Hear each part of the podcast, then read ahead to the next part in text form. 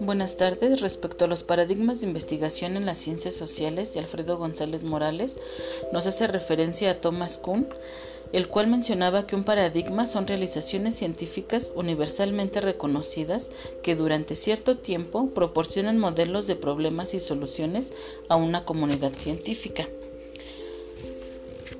desglosándolo en tres paradigmas. El paradigma positivista es también llamado hipotético deductivo, cuantitativo, empírico analista o racionalista.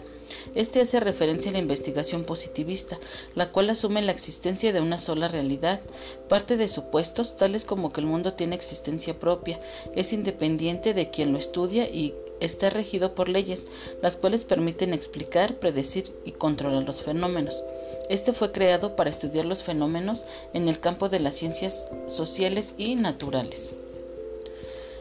Respecto a las características de este paradigma, encontramos el monismo metodológico, el modelo o canon de las ciencias naturales exactas, la explicación causal o Erklein como características de la explicación científica y el interés dominador del conocimiento positivista. Respecto al paradigma interpretativo, se divide en dos campos. En el paradigma cuantitativo, es propio de las ciencias naturales, es el interés que se centra en la búsqueda de nuevos conocimientos y su generalización. Respecto al paradigma cualitativo, es el apropiado para estudiar los fenómenos de carácter social al tratar de comprender la realidad circundante en su carácter específico. Aquí nos menciona 10 características de este paradigma. La investigación naturalista, el análisis inductivo, la perspectiva holística, los datos cualitativos, el contacto e insight personal, los sistemas dinámicos, la orientación hacia el caso único, la sensibilidad hacia el contexto, la neutralidad empática y la flexibilidad del diseño. En el paradigma sociocrítico hace referencia a la introducción de la ideología de, la, de forma explícita, ante lo falso, de estimar la neutralidad de las ciencias. Trata de desenmascarar la ideología y la experiencia del presente. Tiende a lograr una conciencia emancipadora. Sustenta que el conocimiento es una vía de liberación del hombre.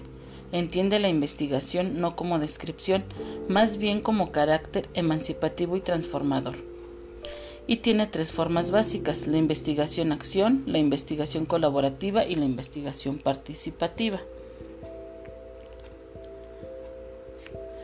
Los diferentes tipos de investigación se fundamentan en la ciencia de la acción, el conocimiento se enraiza en y para la acción, la construcción de la realidad comienza a manifestarse a través de la acción reflexiva de las personas y las comunidades. Se remarca la importancia del conocimiento experiencial. Como conclusión, se infiere que al emplear métodos cualitativos cuando se sigue un paradigma positivista o a la inversa, no implica fusión de paradigmas, ya que el método aislado no determina el paradigma, esto más que una limitante o una tendencia al eclecticismo constituye desde nuestro punto de vista una forma de enriquecer la investigación. Los paradigmas no son fusionables porque parten de supuestos ideológicos y científicos incompatibles. Gracias.